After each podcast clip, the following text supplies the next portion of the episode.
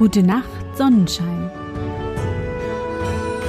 Der märchenhafte Podcast für kleine und für große Leute.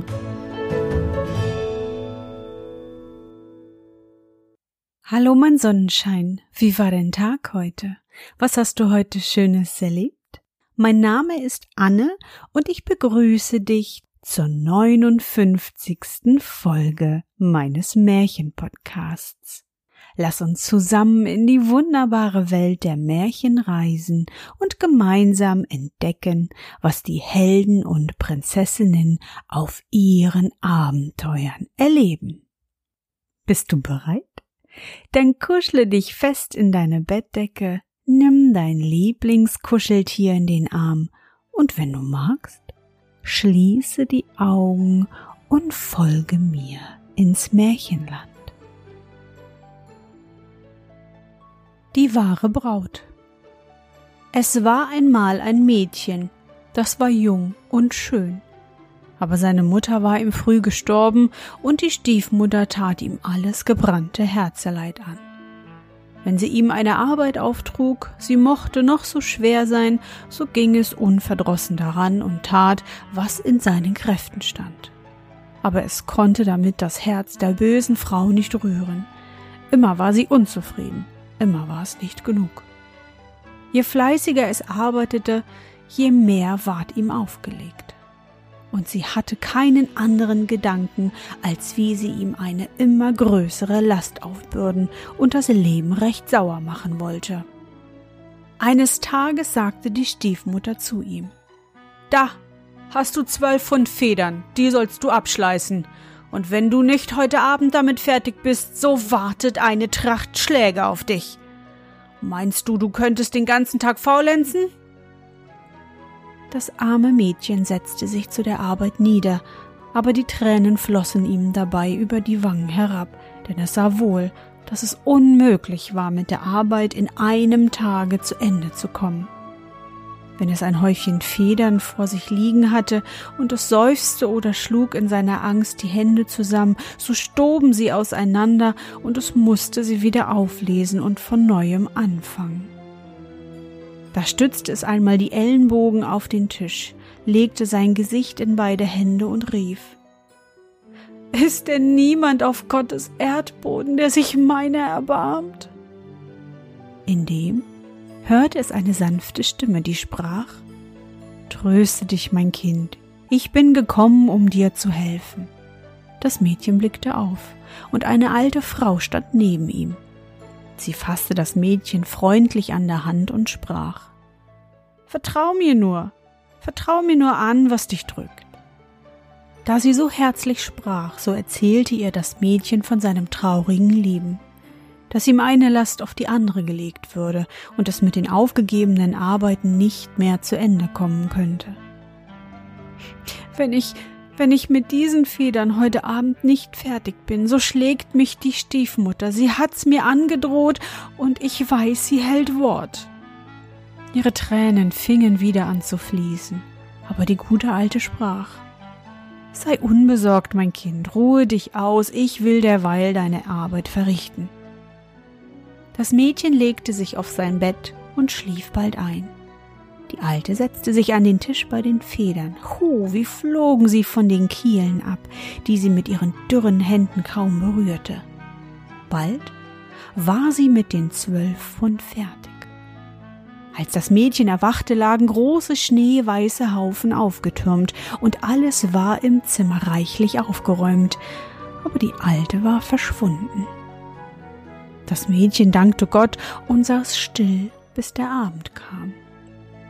Da trat die Stiefmutter herein und staunte über die vollbrachte Arbeit. Siehst du, Trulle, sprach sie, was man ausrichtet, wenn man fleißig ist? Hättest du nicht noch etwas anderes vornehmen können, aber da sitzest du und legst die Hände in den Schoß. Als sie hinausging, sprach sie die Kreatur kann mehr als Brot essen. Ich muss ihr schwerere Arbeit auflegen. Am anderen Morgen rief sie das Mädchen und sprach Da, hast du einen Löffel, damit schöpfe mir den großen Teich aus, der bei dem Garten liegt, und wenn du damit abends nicht zu Rand gekommen bist, so weißt du, was erfolgt.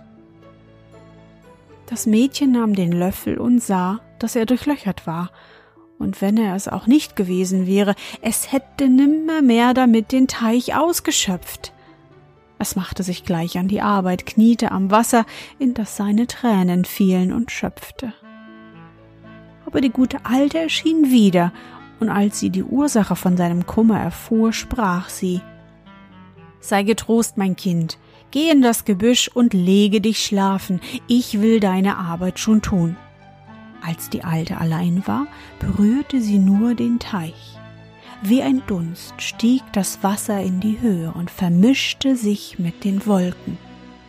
Allmählich war der Teich leer, und als das Mädchen vor Sonnenuntergang erwachte und herbeikam, so sah es nur noch die Fische, die in dem Schlamm zappelten. Es ging zu der Stiefmutter und zeigte ihr an, dass die Arbeit vollbracht wäre. Du hättest längst fertig sein sollen, sagte sie und ward blass vor Ärger, aber sie sann etwas Neues aus. Am dritten Morgen sprach sie zu dem Mädchen. Dort in der Ebene musst du mir ein schönes Schloss bauen, und zum Abend muss es fertig sein. Das Mädchen erschrak und sagte, Wie kann ich denn so ein großes Werk vollbringen? Ich dulde keinen Widerspruch, schrie die Stiefmutter. Kannst du mit einem durchlöcherten Löffel einen Teich ausschöpfen, so kannst du auch ein Schloss bauen. Noch heute will ich es beziehen, und wenn etwas fehlt, sei es das geringste in der Küche und Keller, so weißt du, was dir bevorsteht. Sie trieb das Mädchen fort, und als es in das Tal kam, so lagen da die Felsen übereinander aufgetürmt. Mit all seiner Kraft konnte es den kleinsten nicht bewegen, es setzte sich nieder und weinte, doch hoffte es auf den Beistand der guten Alten. Sie ließ auch nicht lange auf sich warten und sprach ihm Trost ein. Lege dich nur in den Schatten und schlaf, ich will dir das Schloss schon bauen. Wenn es dir Freude macht, so kannst du selbst darin wohnen. Als das Mädchen weggegangen war, rührte die Alte die grauen Felsen an. Alsbald regten sie sich, rückten zusammen und standen da, als hätten Riesen die Mauer gebaut. Darauf erhob sich das Gebäude, und es war, als ob unzählige Hände unsichtbar arbeiteten und Stein auf Stein legten. Der Boden dröhnte, große Säulen stiegen von selbst in die Höhe und stellten sich nebeneinander in Ordnung. Auf dem Dach legten sich die Ziegeln zurecht, und als es Mittag war, drehte sich schon die große Wetterfahne wie eine goldene Jungfrau mit fliegendem Gewand auf der Spitze des Turms. Das Innere des Schlosses war bis zum Abend vollendet. Wie es die Alte anfing, weiß ich nicht. Aber die Wände der Zimmer waren mit Seide und Samt bezogen bunt gestickte Stühle standen da und reich verzierte Armsessel an Tischen von Marmor. Kristallene Kronleuchter hingen von der Bühne herab und spiegelten sich in den glatten Boden. Grüne Papageien saßen in goldenen Käfigen und fremde Vögel, die lieblich sangen. Überall war eine Pracht, als wenn ein König da einziehen sollte. Die Sonne wollte eben untergehen, als das Mädchen erwachte und ihm der Glanz von tausend Lichtern entgegenleuchtete. Mit schnellen Schritten kam es heran und trat durch das geöffnete Tor in das Schloss. Die Treppe war mit rotem Tuch belegt und das goldene Geländer mit blühenden Bäumen besetzt. Als es die Pracht der Zimmer erblickte, blieb es wie erstarrt stehen.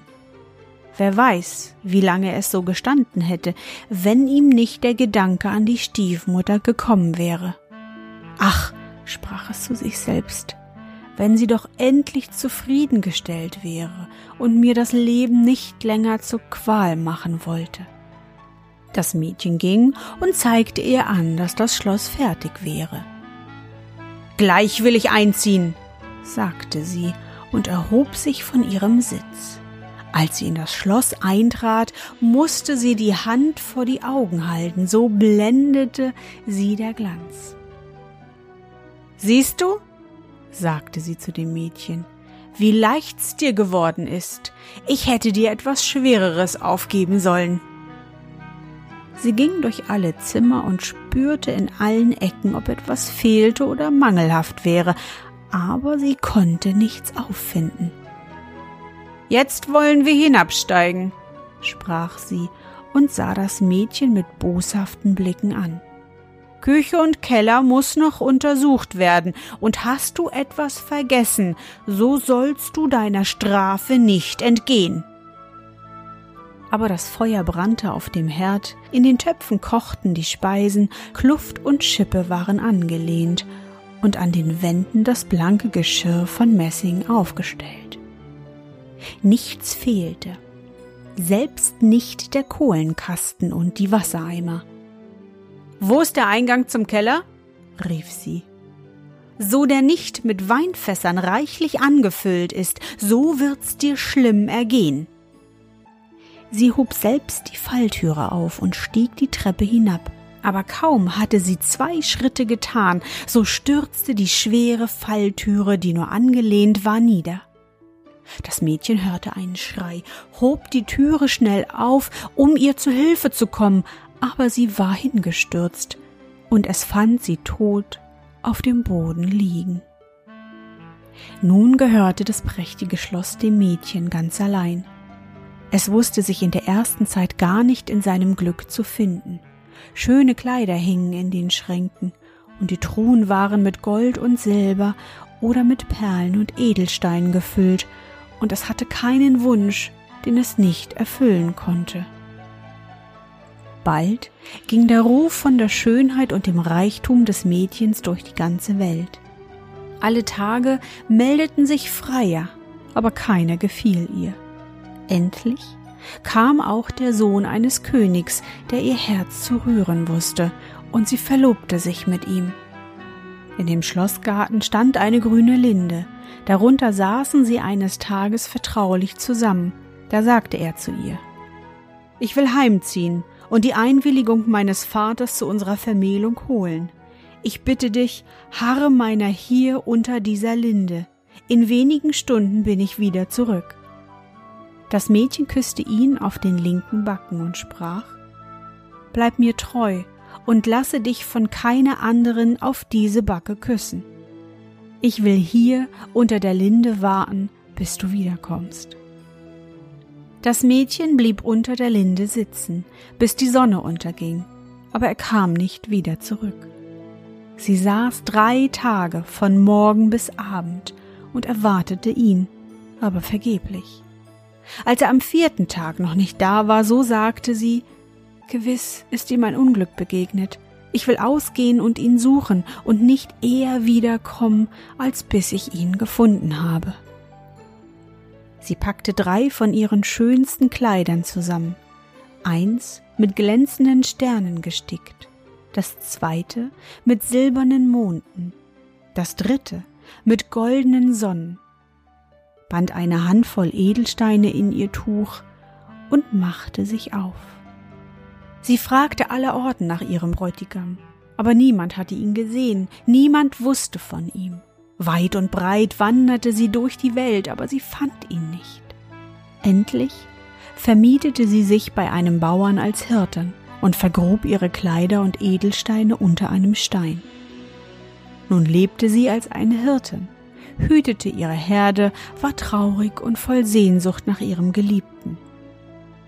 Sie hatte ein Kälbchen, das gewöhnte sie an sich, fütterte es aus der Hand, und wenn es sprach, Kälbchen, Kälbchen, knie nieder, vergiss nicht deine Hirten wieder, wie der Königssohn die Braut vergaß, die unter der grünen Linde saß.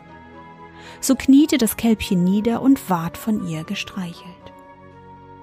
Als sie ein paar Jahre einsam und kummervoll gelebt hatte, so verbreitete sich im Lande das Gerücht, dass die Tochter des Königs ihre Hochzeit feiern wollte. Der Weg nach der Stadt ging an dem Dorf vorbei, wo das Mädchen wohnte, und es trug sich zu, als sie einmal ihre Herde austrieb, dass der Bräutigam vorüberzog. Er saß stolz auf seinem Pferd und sah sie nicht an, aber als sie ihn ansah, so erkannte sie ihren Liebsten. Es war, als ob ihr ein scharfes Messer in das Herz schnitt.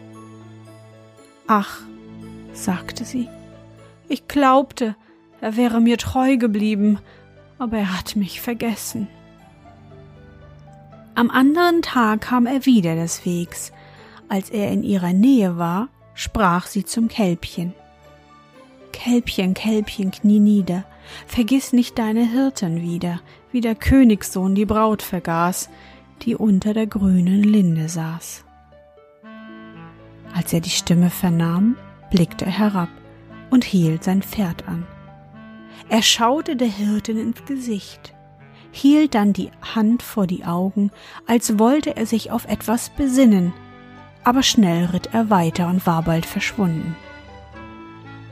Ach, sagte sie, er kennt mich nicht mehr.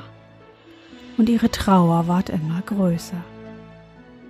Bald darauf sollte an dem Hofe des Königs drei Tage lang ein großes Fest gefeiert werden, und das ganze Land war dazu eingeladen.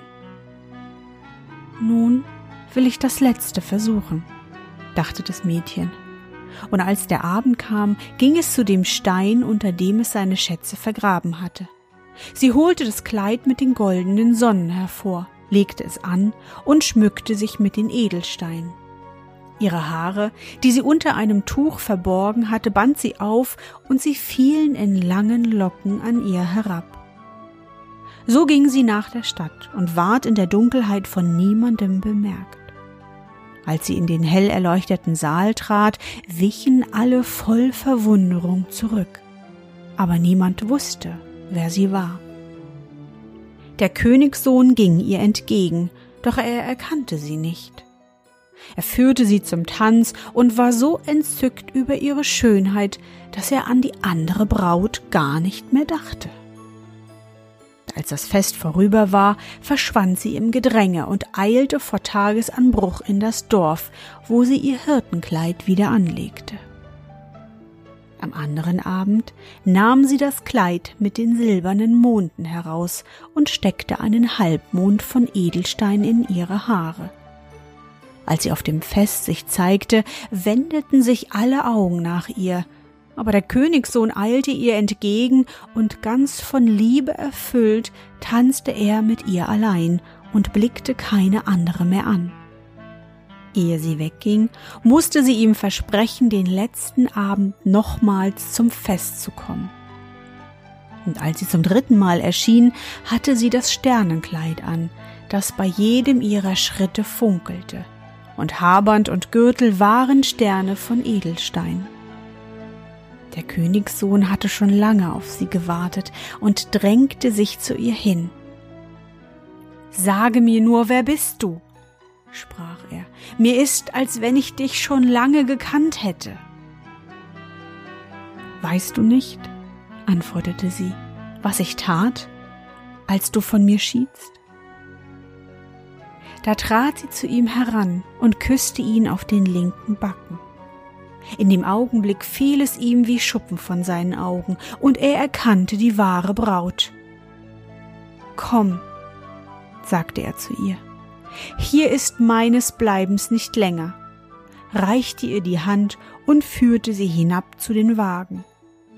Als wäre der Wind vorgespannt, so eilten die Pferde zu dem Wunderschloss. Schon von weitem glänzten die erleuchteten Fenster. Als sie bei der Linde vorbeifuhren, schwärmten unzählige Glühwürmer darin. Sie schüttelten ihre Äste und sendeten ihre Düfte herab. Auf der Treppe blühten die Blumen, aus den Zimmern schallte der Gesang der fremden Vögel. Aber in dem Saal stand der ganze Hof versammelt und der Priester wartete, um den Bräutigam mit der wahren Braut zu vermählen.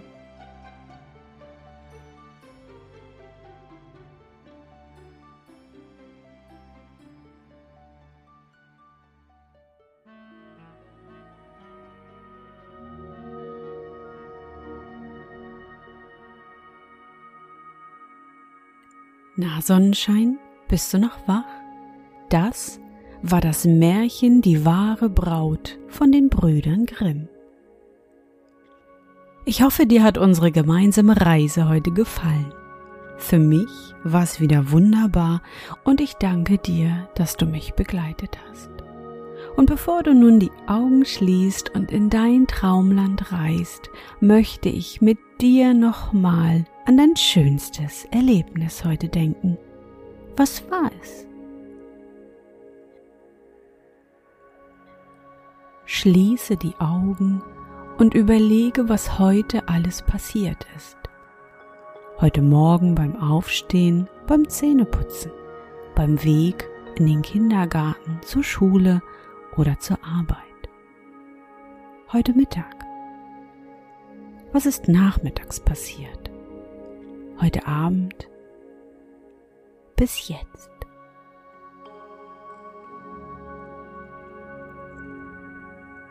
Und? Was war dein schönstes Erlebnis heute? Und wie fühlst du dich dabei? Suche dir auch heute wieder den wundervollsten Moment aus und präge ihn dir gut ein. Und wenn du magst, kannst du ihn auch malen oder aufschreiben. Und nun, gute Nacht, Sonnenschein. Schlaf gut und träum was Schönes. Wir hören uns bald wieder.